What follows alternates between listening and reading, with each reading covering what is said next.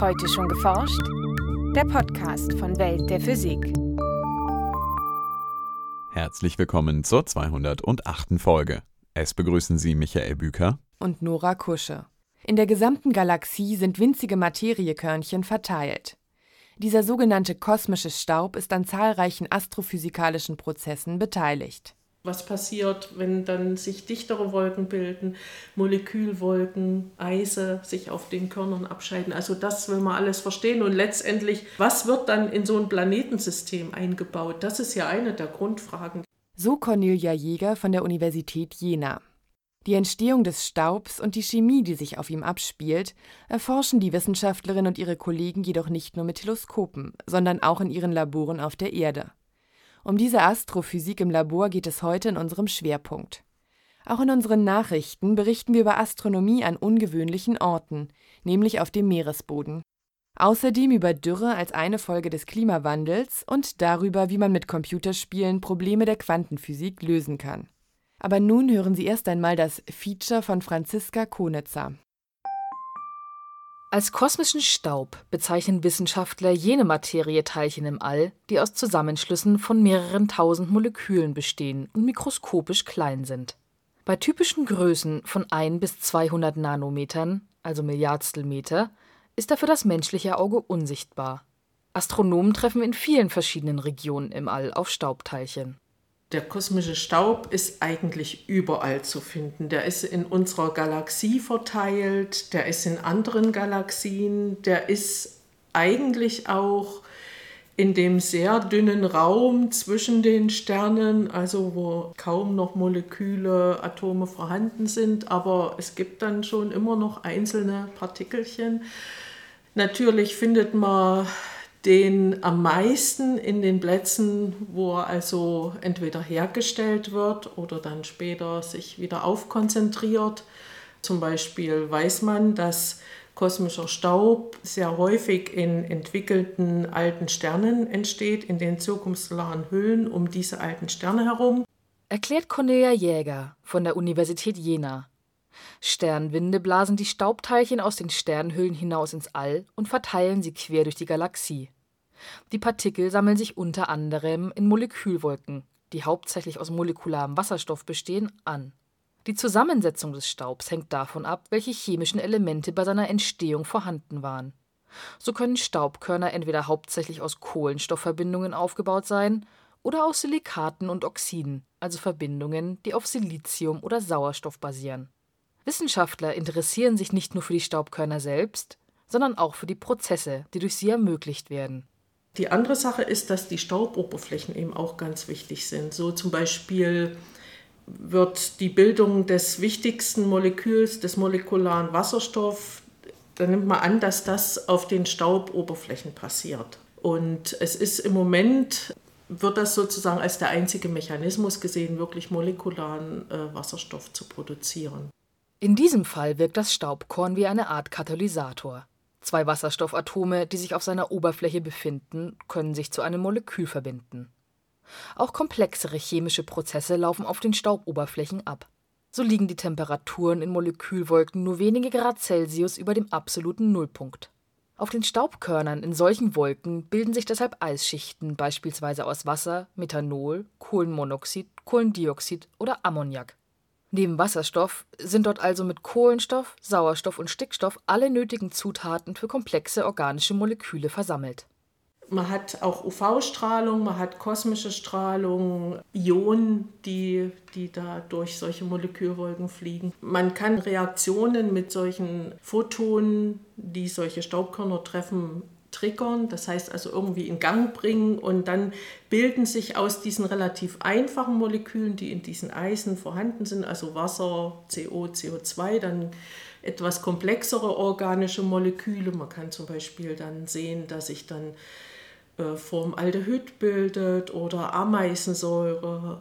Wie sich der kosmische Staub genau bildet und welche chemischen Reaktionen er ermöglicht, ist bislang nur wenig verstanden.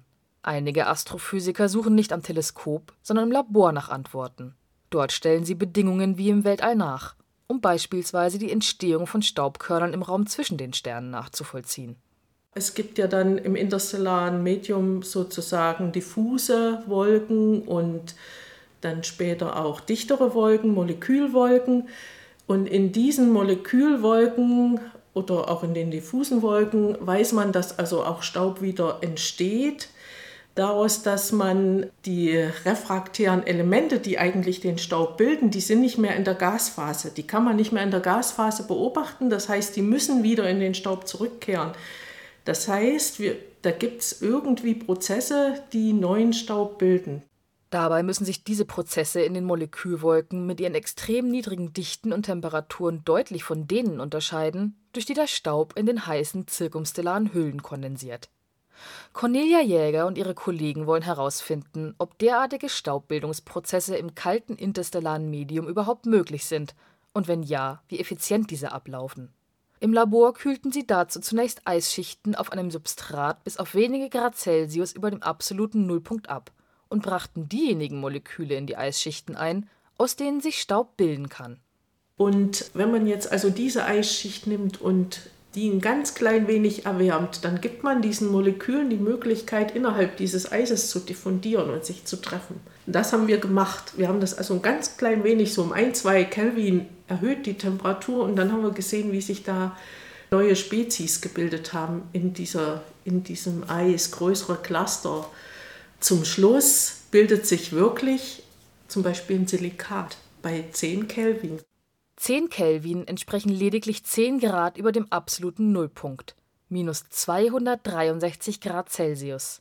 Analysen zeigten, dass diese Reaktionen nicht nur extrem effizient ablaufen und somit das Vorkommen von derartig viel Staub im interstellaren Medium erklären können. Mit ihrer Form und inneren Struktur ähneln die Staubkörner auch denjenigen, die sich in der Umgebung von alten, entwickelten Sternen bilden, und das, obwohl die Ausgangsbedingungen gänzlich unterschiedlich sind.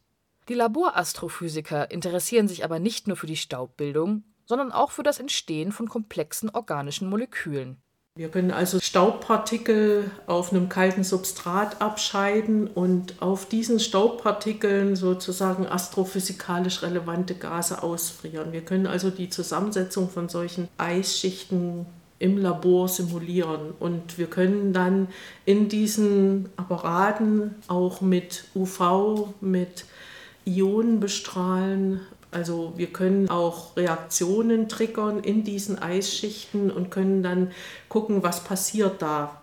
Tatsächlich bildeten sich im Labor organische Moleküle, wie sie auch im Weltall beobachtet werden. Bislang wurden solche Experimente hauptsächlich auf sehr glatten Substraten, etwa aus Gold, durchgeführt. In einem nächsten Schritt wollen die Wissenschaftler realistischere Stauboberflächen untersuchen, um so der kosmischen Wirklichkeit im Labor ein Stück näher zu kommen. Dabei geht es ihnen auch um einen Blick in die irdische Vergangenheit. Schließlich ist auch unser Sonnensystem aus einer Molekülwolke entstanden, die Staub enthielt. Im All haben Astronomen neben einfachen Zuckerverbindungen bereits einige einfache Amine aufgespürt. Zu dieser Gruppe von Molekülen gehören auch Aminosäuren, die als Bausteine des Lebens gelten. Die Suche nach Aminosäuren im All verlief zwar bislang erfolglos, aber ob sie dort überhaupt entstehen können, könnten Experimente im Labor klären. Nachrichten. Inselstaaten wie die Malediven oder die Bahamas könnten durch den Klimawandel stark von Dürre bedroht sein, wie Klimaforscher in der Fachzeitschrift Nature Climate Change berichten. Dies sei eine Auswirkung der Veränderung der Erdatmosphäre, die bisher in Prognosen kaum Beachtung gefunden habe, so die Wissenschaftler. Ein Grund dafür sei, dass meteorologische Simulationen häufig nur eine Auflösung von rund 200 Kilometern am Erdboden hätten und über Gruppen von kleinen Inseln deswegen keine Aussage erlaubten. Mit einem verfeinerten Klimamodell haben die Wissenschaftler nun deshalb gezielte Vorhersagen für 80 Inselgruppen in allen Weltmeeren erstellt, die von insgesamt 18 Millionen Menschen bewohnt sind.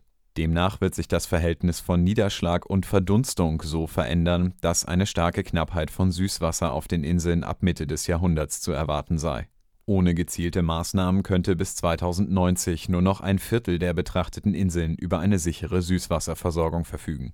Die Forscher schlagen deshalb vor, die Versorgung mit gezielten Maßnahmen für die kommenden Jahrzehnte sicherzustellen. Ein internationales Forscherteam fand jetzt heraus, dass nicht nur eine, sondern gleich eine ganze Reihe naher Sternexplosionen die Entwicklung der Erde in den vergangenen 10 Millionen Jahren beeinflusst hat. Dafür haben die Wissenschaftler Sedimentablagerungen aus dem Pazifik, dem Atlantik und dem Indischen Ozean untersucht und ihre Ergebnisse in dem Fachblatt Nature veröffentlicht. Die Sternexplosionen in der Umgebung der Erde sollen sich mithilfe radioaktiver Elemente mit langen Halbwertszeiten nachweisen lassen. Als besonders geeignet hat sich ein Eisenisotop mit einer Halbwertszeit von 2,6 Millionen Jahren gezeigt es kommt auf der Erde praktisch nicht natürlich vor, wird aber bei Sternexplosionen in großen Mengen ins All geschleudert.